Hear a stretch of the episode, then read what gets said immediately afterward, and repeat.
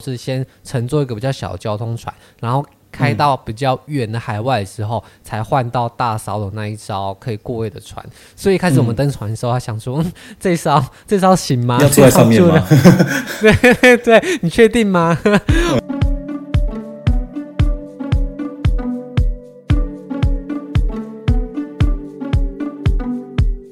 中国有句俗话说：“桂林山水甲天下。”然而，在中国以外，还有个地方有“海上桂林”的美称，更被列为世界遗产，也被称为世界的新七大奇景之一。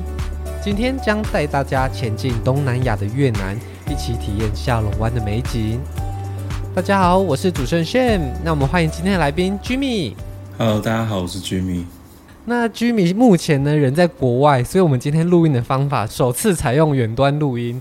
那音质上或者是呃听起来上可能会有点差异，那就请大家多多体谅。但其实说是远端录音，那 Jimmy 其实人也没有在越南。对。但我们今天要聊的是关于越南的下龙湾的部分。那首先呢，嗯、我们先问一下 Jimmy，你以前有去过越南吗？有，就是特别去看下龙湾跟鹿龙湾的。所以你当时就是为了要特别造访下龙湾这个地方，才选择要去越南的。因为很有名嘛。那你当时是怎么样安排这样的行程？你是自助吗？还是你是跟团？不是，我是跟团。所以我对下龙湾的印象是秀个短袜，就是那个团费非常的便宜，然后感觉一切又住得很好，吃得很好，这样。对，其实越南的消费比起欧美地区当然是低蛮多的，所以你其实，在越南玩的时候，可以用比较低廉的价格啊，得到还不错的服务。不过那是疫情前啦，现在疫情之后可能就不太确定了。哦，那我们先介绍一下下龙湾这个地方。其实越南它南北的距离还蛮远的，那下龙湾其实是位在北部的越南，所以大部分的人去越南可能都要透过河内这个地方，再转到下龙湾附近的城市。那下龙湾呢？其实它最典型的就是克斯特地形，就是很多石灰岩熔融，然后就会造成地表上有崎岖不平啊、凹凹凸凸各种奇石怪石的样子。嗯，那下龙湾就是其中一个很经典的代表。那有人说呢，下龙湾其实是海上桂林之称。那诶，想知道你有没有去过桂林这个地方？我也有去过桂林哦，真的，也是所以也是很久以前。对，我觉得他们两个。就是下龙湾呃比较诗情画意，因为下龙湾是在水上，所以我对下龙湾印象就是非常像是山水画那种那种万重山的感觉，然后在水上、嗯、青山绿水。所以相比之下，你觉得下龙湾的景色有比桂林更令你惊讶或者是赞叹的就对了。我觉得下龙湾比较诗情画意，因为就是它很像一幅画。嗯、然后桂林的话，那个整个游玩的体验不一样，因为等于你是步行嘛。那如果是下龙湾的话，嗯、你是要乘船，嗯、你就会觉得自己在那个画当中游玩这样。而且坐船其实相比之下也轻松比较多。哦，对，不用自己走路，所以整个体验上当然是更好一些些就对了。对，但其实是其实是不一样的啦，所以两个地方都蛮值得去的。OK，那下龙湾呢？其实它也吸引了很多电影来这边拍摄哦，比方说《零零七》或者是《金刚》，都有很多地方在这里取景的。那所以呢，想要造访下龙湾这地方，就可以来听听我们的介绍。那参观下龙湾主要有几种方式，其实最大宗、最大宗的就是搭乘游船。那游船就会带着你到这个下龙湾附近航行。那船公司呢，有不一样的行程，有单日的行程、两天一夜的行程，跟三天两夜，最多通常就是三天两夜啦。那你当时参加的行程是哪一种呢？因为我是跟团，所以我只有花一天的时间在下龙湾，然后就是从饭店直接到下龙湾，然后搭船，花一整天的时间在下龙湾玩。嗯、那你是有住在船上吗？对，因为当时呢，呃，我也是跟家人一起出去，那我们就有特别选择可以在船上过夜的行程。那其实台湾的旅行团或旅行社在行程的时候都会特别注明，有一些是有船宿的，就是你可以在晚上睡在下龙湾的游船上面。嗯、那有些就是单日的，所以我们当时是特别选船宿的行程。那其实这个行程它有刚刚提到有分三天跟两天的，那当然住越久价格就越高。不过住比较久，它会提供不一样的水上活动。那一般。网络上建议是说，如果你真的很想要好好体验这个地方的话，通常两天一夜是 CP 值最高的，因为你可以体验到最完整的部分，嗯、你也不会花太长或太多的钱在这里。嗯，所以我们当时就是选两天一夜的船行程的旅行社这样子。那我那我问一个问题，因为我那时候我记得我们也有考量说是不是要待待在船上，嗯，但是那晚上待在船上看下龙湾是有什么特别好看的地方吗？其实我觉得这是一个很特别值得体验的部分，就是因为这种大自然景点晚上之后都很暗嘛，所以其实想象中应该就是一片黑漆漆的，就像在海上面。嗯、但是不一样的是，嗯、因为它有非常非常多的船公司在这里，所以其实晚上的时候大家都会停在附近，那你就会看到各种游船的灯光。哦，对，而且他们的游，我以为是会一片漆黑的感觉。就大家就是默默又靠在岸上，靠在码头这样，没有，其实就好像没什么好看这样。其实大家的游船都会停在一个比较宽阔的水域，然后这边的游船会根据价格的不同，让它的船的造型有不一样。那比较顶级、嗯、比较贵一点的游船呢，他们通常他就会弄得比较古色古香，很像是中国或是古早时代那种呃、嗯、有钱人啊。主题性的。对对对对对，就是比较有东方风情的船，嗯、所以晚上在点上灯火的时候，还是蛮有味道的。而且通常晚上不太会一片漆黑，哦、还是会有月光啊，还是会有星光，所以隐隐约约你还是会看到远处这样一颗一颗一颗的下龙湾的景色。然后在晚上的时候，大家就坐在船上面，因为那边也没有什么风浪，然后就很多小船停在那边，嗯、其实是别有一番韵味的。所以我觉得。即便晚上可能没有什么活动，但是待在下龙湾的里面过夜，还是一个还蛮有趣的体验。嗯，没错、嗯。那船上的话，跟跟我去埃及的那个游船的话，它的设备上是怎么样的体验？其实，其实因为下龙湾它的船程都蛮短的，最长最长就是三天两夜，那大部分都是两天一夜，嗯、所以它船上不会有太多什么样的奢华的。公共设施啊，或是很大型的船，其实每艘船都小小的，房间可能、嗯、呃普通的可能是八间到十间，大一点的可能就十几二十间而已。哦，这么少？对，因为它的船其实都不大。那即便是这样子尺寸的船，大多数都还是没有办法停在港口哦，因为。一开始我们在登船或者是要前往下龙湾的时候，大家应该都是先在码头上集合吧？你当时是直接就登上船，然后就开始绕那个下龙湾了吗？就是也是在码头集合，然后就上船，然后就游下龙湾。嗯、然后我记得好像也切换了两三次的船啊。嗯、对，所以你是登小船到大船再游下龙湾，还是说在不一样的岛上你有切成不一样的小船？好像都有，因为我看照片就是回忆的时候，我有换到一些比较小的船，然后也有坐到比较大的船。嗯、对，嗯，那我们当时的船，因为相较于能够停靠在港边，已经算是比较大型的，所以其实大家都是先乘坐一个比较小的交通船，然后。开到比较远的海外的时候，嗯、才换到大艘的那一艘可以过夜的船。所以一开始我们登船的时候，他想说：“嗯、这艘这艘行吗？要坐在上面吗？”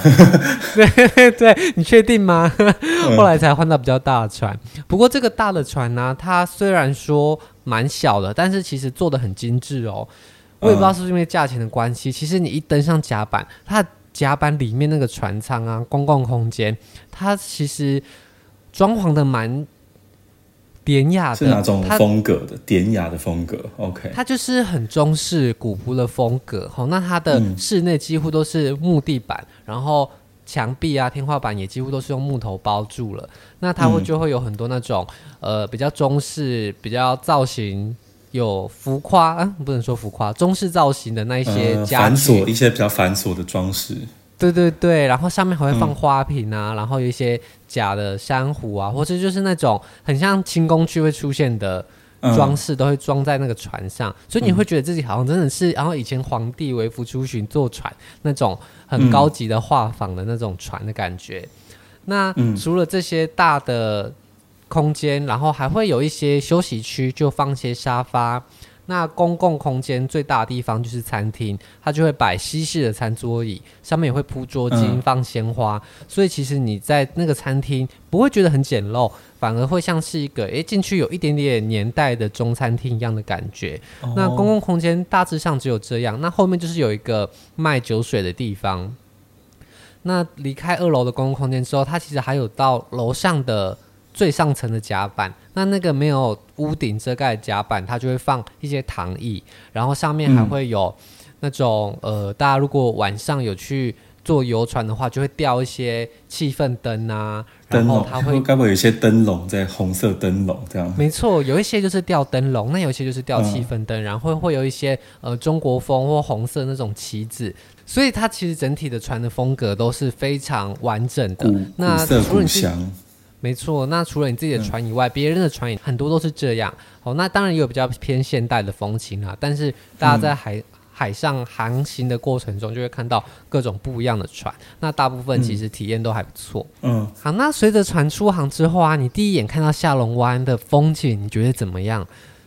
嗯，我觉得就是很像是我们在课本上读到的青山绿水的感觉，然后再加上因为它是克斯特地形，所以它其实那一整片都是这种怪石嶙峋的这种山，所以当船行驶在其中的时候，它就有一种开始彼此错位的感觉，然后就有好几层的感觉。嗯，大家如果不知道下龙湾的样子的话，可以先 Google 一下，毕竟 Podcast 没有办法提供很大的影像。对，但是它就但我可以稍微描述一下，我觉得那些山的一个感觉，嗯、就是那些其实那些克斯特山，它其实上面还有长了绿色的植栽在上面。那那些绿色植栽，就是因为山是有一个倾斜的角度的嘛，所以那些绿色植栽没办法生长在那些。斜面的地方，所以它们就会只会生长在上面，就是顶部的地方，所以它看起来很像是那种巧克力淋在那种糖果上面的感觉，就是往下淋下去，就那些绿色的植栽，嗯、对，就是它是一个很特别的景象。而且下龙湾的山呢、啊，其实我觉得在海上树立起的一座小山，可能大家如果在离岛也会看过什么花瓶岩呐、啊，或什么岩，它其实也都是类似，但它的体积却是呃。我们一般看到的这些岩石的数千倍、数万倍，就是非常非常大的一座小山立在海上，但它就是它就是一座山，它也没有陆地，它是一颗一颗一颗的。哦，那它的山的形状，也就是随着呃喀斯特地形可能有不一样的变化。再加上刚刚居民提到、嗯、绿色植被这样子，呃，各种层次的点缀在这些石头上面，有时候是一片留下来，有时候就是单颗单颗长在呃可能某一个小平台上面。所以你整个看过去，它这样子错综复杂的层次是比较丰富的，而且很有趣的是，嗯、我们的船会航行在这个航道上的时候，你就会看到这个石头的正面、侧面跟背面嘛。那有时候导游就会说：“你看这颗石头，像看起来没什么，但是五分钟之后你再看它，它就会变得像一只公鸡或是一只蟾蜍。嗯”所以这其实也是在下龙湾特别著名的景点，就叫斗鸡石啊，或者是什么什么样的形状，就会一直指给大家看。但我觉得其实蛮需要想象力的。对对对，非常需要想象力。他如果没有指责他，你就会想说，哎，就开船就过了这样。所以其实有时候你可能，哎，他讲过去说，哎，刚刚一个是最像斗鸡的角度啊，你没有 catch 到，你可能就此生再也没办法，对，对，再也没有看到，除非他绕回来，或者是你就是上网游记看一下，哦，原来我刚看是这个，看别人的照片，对。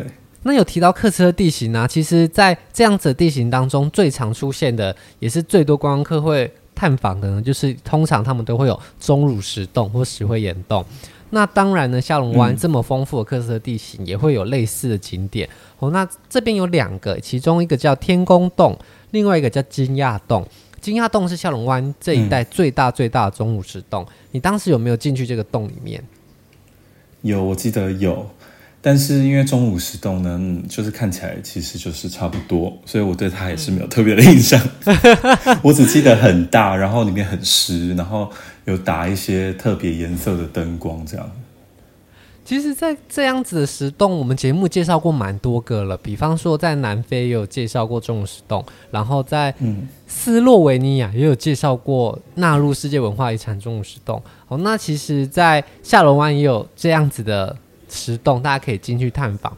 我觉得下龙湾的钟乳石洞呢，算是还蛮规划的也算是蛮完整的。那大家要进入惊讶洞之前，一定是要先登上那个洞所在的小岛。哦，那其实登岛措施啊，都做的也蛮完整的，其实不会让大家觉得很落后或很危险。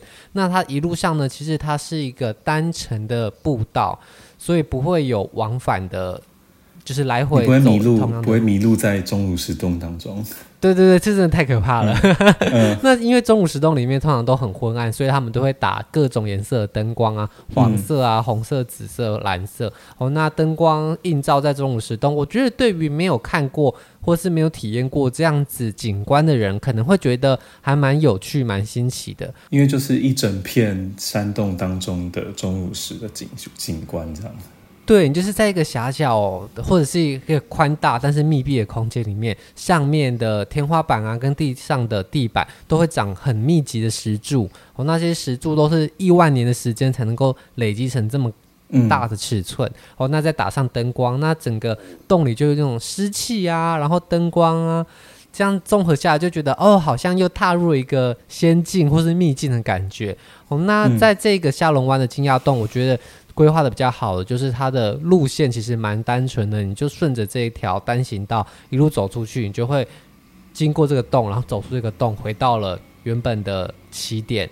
所以，如果今天你参加这个下龙湾行程有这个的话，其实可以下去走一走啦。然后，但是如果你今天没有走到这个，你也不用觉得太可惜，要再去一次越南。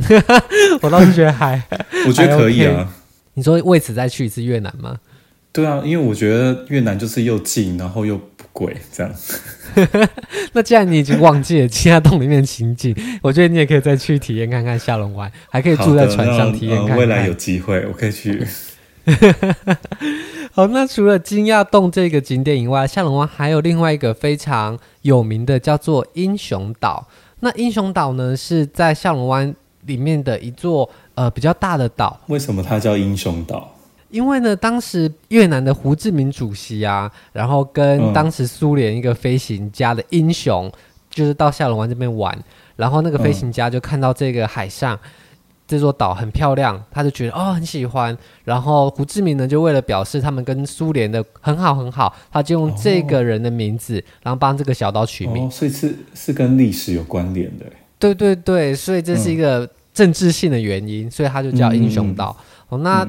嗯这座岛英文名字就是跟那个飞行家的英文名字一样，叫 T Top。那这个小岛最著名的就是它有一个登山的步道，大家可以在那边走走走，其实不轻松哦，大概要走二三十分钟哦。那它的坡道其实不是那种很非常非常平缓的坡道，有时候是可能会需要一点点体力的，所以大家可能要视自己的情况能不能走完。登岛，然后登高望远的一个行程，是不是？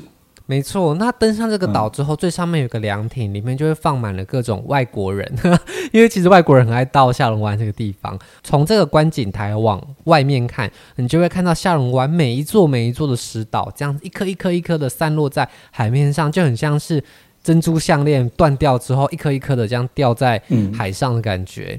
哦，那这个制高点往下看，当然大家人都喜欢登高望远，所以其实很多人都会安排这样子的。行程让大家从不一样路上的角度、高处来欣赏小龙湾的美丽。嗯。而且英雄岛不同于其他的小岛，是它上面还有一个沙滩。那在这样子的地形，要有沙滩是比较难见的。所以说呢，有沙滩的地方就会吸引了想要玩水的人。所以在这边也可以在它的沙滩上玩沙滩排球啊，或者想要踏踏水、玩玩水、稍微游泳一下也是 OK 的。所以在这个岛也会有很多的人在上面做一些就是一般海边会做的事情。我觉得下龙湾的旅旅行有一个特别的体验，就是因为它的这个地形的关系，所以它是很多的岛散落在水上啊。你刚刚讲像珍珠项链一样，所以你到各个行程都必须要透过水路，所以就有一种有一种跳岛的感觉。对，那我其中印象最深刻的其中一个跳岛，就是要换成一张小船，然后过一个山洞。你有印象吗？嗯、就是大家如果有看过《零零七》的某一集的话。就是在零零七本人，他就会潜入一个呃被海岛包一个被小岛包围的海湾，那那个岛就像个月亮一样，嗯、是一个圆弧形，然后一整片的圈住了一个海域。那你要进去，就是只能从一个小小的入口，嗯、而且这个入口可能还是要涨退潮的时候，退潮的时候你才有办法出现，很神秘。对，潜入进去。那这个岛里面呢，这个安静的海湾就像是一个秘境一样。那有些喜欢玩水的人呢，他们就会利用一些水上的。移动的设备，比方说独木舟或者是竹筏这样子划过去。嗯、那如果今天你是比较没有这么喜欢做这类活动的观光客，你也可以选择搭乘别人划的独木舟，别人划的 独木舟，别人划的竹筏，对，别人划的竹筏，你还是可以潜进去哦，所以你不用自己划，没关系。嗯、但有些人是喜欢自己玩的，就可以自己划进去了。那我们当时呢，其实就是旅行社的安排，就坐上了小竹，哎，我记得应该是小船还是竹筏，我有点忘记了。那我们就是沿着这个月亮湖环内湖一周。嗯、那环的过程，他就跟你说，哦，其实这个岛上啊，呃，它是一个没有人的岛，所以岛上有很多很多动物。那你在滑的时候，你就会看到上面的树梢可能就会有一些猴子，或者是。什么样的生物就在那个岛上这样跳来跳去？嗯、那因为真的很远，其实你也看不太清楚，你就只看到那个树影在动。嗯、哦，不过其实还蛮有趣的啦，因为你可以潜入一个呃特别封闭式的地方，其实就会觉得哦，好像到秘境探险的感觉。嗯，那月亮湖是因为它的形状就像月亮，那你在滑的时候有感受到这件事情吗？滑的时候，还是你身在其中就没有感受了？对，就是不知庐山真面目，okay. 哦、不知只缘身在此山中。对 对，没错。那你当时对于独木舟这类行程有体验到吗？我记得那时候有一个很特别的事，就是我们在船上，就比如说我们在比较中大型的船上的时候，就会有他们那边的人划着小船、嗯、来到你的窗边，你的船的窗边兜售你商品，然后就是兜售很多像是水果啊、零食什么的，然后他们就真的划的那个小船哦，就是在那个汪洋的水上，他们就划着小船来兜售。当然，就是他们这边的文化，就是我甚至还有看到有些人就很像是住在。船上的就是有点像水上人家的感觉，就是，嗯，我看到有人在那边读书啊，然后还有人在晾衣服啊，还有一些吊床，他们是在睡在上面，所以这应该是这这边很特别的一种文化吧。所以真的可能也是有人居住在这里，不像是我们观光客就是两天一夜这样子而已。对，就是像那个水上人家，就是他看起来很像是有个四五艘的小船，然后他们就聚集在一起，然后上面就有搭一些棚架，然后有一些。呃，晾衣架，然后大家就好像就真的居住在上面，很像是他的家就放在那个船上一样。不过在水上生活的确生活条件可能就比较克难一点点。对，对，对。不过如果你住在游船上，就不用担心哦，因为我们的午餐呢、啊，嗯、它其实在供应的时候就有点像类似法式料理一样，它也是一盘一盘上的，有主菜、有前菜、有点心，然后甚至你要点酒也可以。是不是因为？越南跟法国是有被殖民过还是什么之类的，或者是他们可能就是觉得西餐的形式比较好服务，或者是 给人家感觉比较精致。Okay, okay, 那除了他提供的午餐以外呢，他下午的时候还会让大家可以自己体验越南料理，你就可以在那边用他们提供的食材包越南春卷。好，那如果你不想做。这样子的 DIY 的话，你也可以到甲板上面吹风啊，看看海。那隔天早餐的时候，甚至还有主厨准备小煎台在那边做欧姆蛋。所以在这边的船上住，okay, 其实跟住饭店的体验其实不会差太多，就是对，房间略小一点点而已。嗯，那整体体验是舒适的吗？整体体验上呢，其实，在船上，就像刚刚讲的，公共空间其实也是东西也不缺。那你体验两天一夜，其实也不会花太多时间在船上，因为你很多时候都要在景点上嘛。所以我觉得两天一夜真的是一个还蛮刚好的时间。嗯、如果三天两夜，你可能就会觉得有一点无聊了。嗯、那。整体来说呢，我还是非常推荐，如果大家到了下龙湾，可以选择一间诶价位上能够接受，那体验上也比较精致的船公司，好好的来感受一下下龙湾的早晚之美。特别是坐在船上，嗯、你可以看到下龙湾的黄昏、下龙湾的夜色跟下龙湾的清晨，嗯、这个是单日游没有办法见到的景观。好、嗯哦，那下龙湾这个地方自然是二十四小时都有它不一样的风景。好、哦，所以能够做两天一夜是一个。可以全览下龙湾的好选择。嗯，那讲完下龙湾之后呢，其实还有一些行程会标榜双龙湾。那双龙湾除了下龙湾以外，另外一个就是鹿龙湾。那你当时有去鹿龙湾这个地方吗？嗯有，我是我记得我那时候是先到了行程的安排是先去了下龙湾，然后才到鹿龙湾，所以有一种由大到小的感觉。嗯、因为鹿龙湾整体来说，它的面积比较小，以整个地形的面积来说的话，它的面积比较小，但是它的体验跟下龙湾完全不一样。嗯、就是我觉得我刚刚说，呃，我觉得下龙湾比较像是层峦叠翠，很很多的山嘛。然后鹿龙湾的山的话，嗯、我觉得它整体比较高，比较大，然后它没有这么多像是单颗小小颗的散落在水面上的感觉，所以鹿龙湾的整个游船体验跟下龙湾完全不一样。那鹿龙湾的位置其实也是在越南的北部。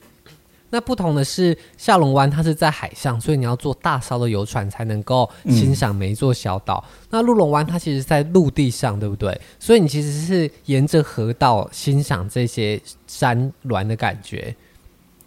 对，但它它也是需要，嗯，我记得那时候是呃搭着独木舟，应该叫独木舟还是竹筏？总之就是嗯四个人一艘的小船，然后会、嗯、会由他们那边的人划。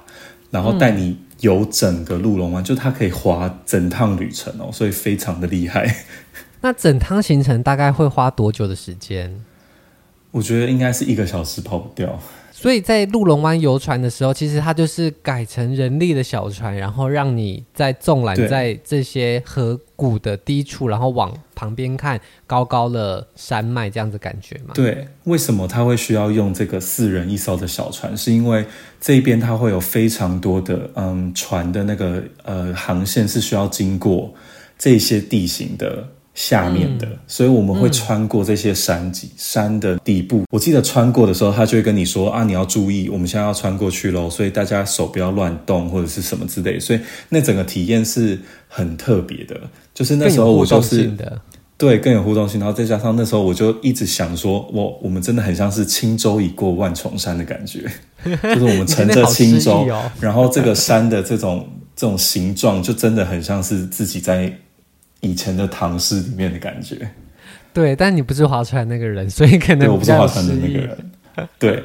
但是他们那些划船的人呢、啊，已经练到非常的厉害，他甚至可以用脚划，因为脚的肌肉比较大嘛，所以，嗯、所以他就是两只脚踩在两个桨上，然后就是有点像在踩脚踏车一样这样划。嗯，对他来说应该比较省力。那你？